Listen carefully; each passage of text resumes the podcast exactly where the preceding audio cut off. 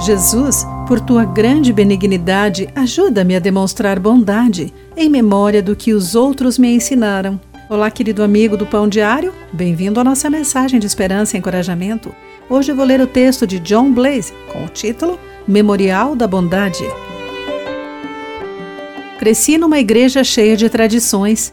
Uma delas ocorria quando um membro da família ou amigo amado morria.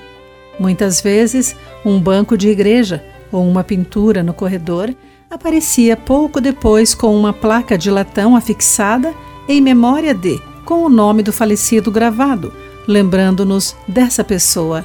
Sempre gostei desses memoriais e ainda gosto. No entanto, sempre me fazem parar porque são objetos estáticos e inanimados, literalmente algo não vivo. Há uma maneira de adicionar vida ao memorial. Após a morte de seu amado amigo Jonatas, Davi quis lembrar-se dele e manter uma promessa feita. Mas, em vez de simplesmente buscar algo estático, Davi procurou e encontrou algo muito vivo: um filho de Jonatas. A decisão do rei Davi foi dramática. Ele escolheu mostrar bondade a Mefibosete na forma de propriedade restaurada, dando-lhe todas as terras que pertenciam ao seu avô Saul e a oferta perpétua de comer à mesa do rei.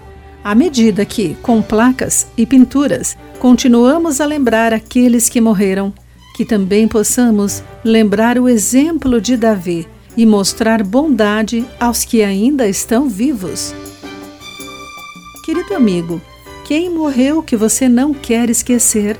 Para você, o que quer dizer demonstrar bondade específica para outra pessoa? Pense sobre isso.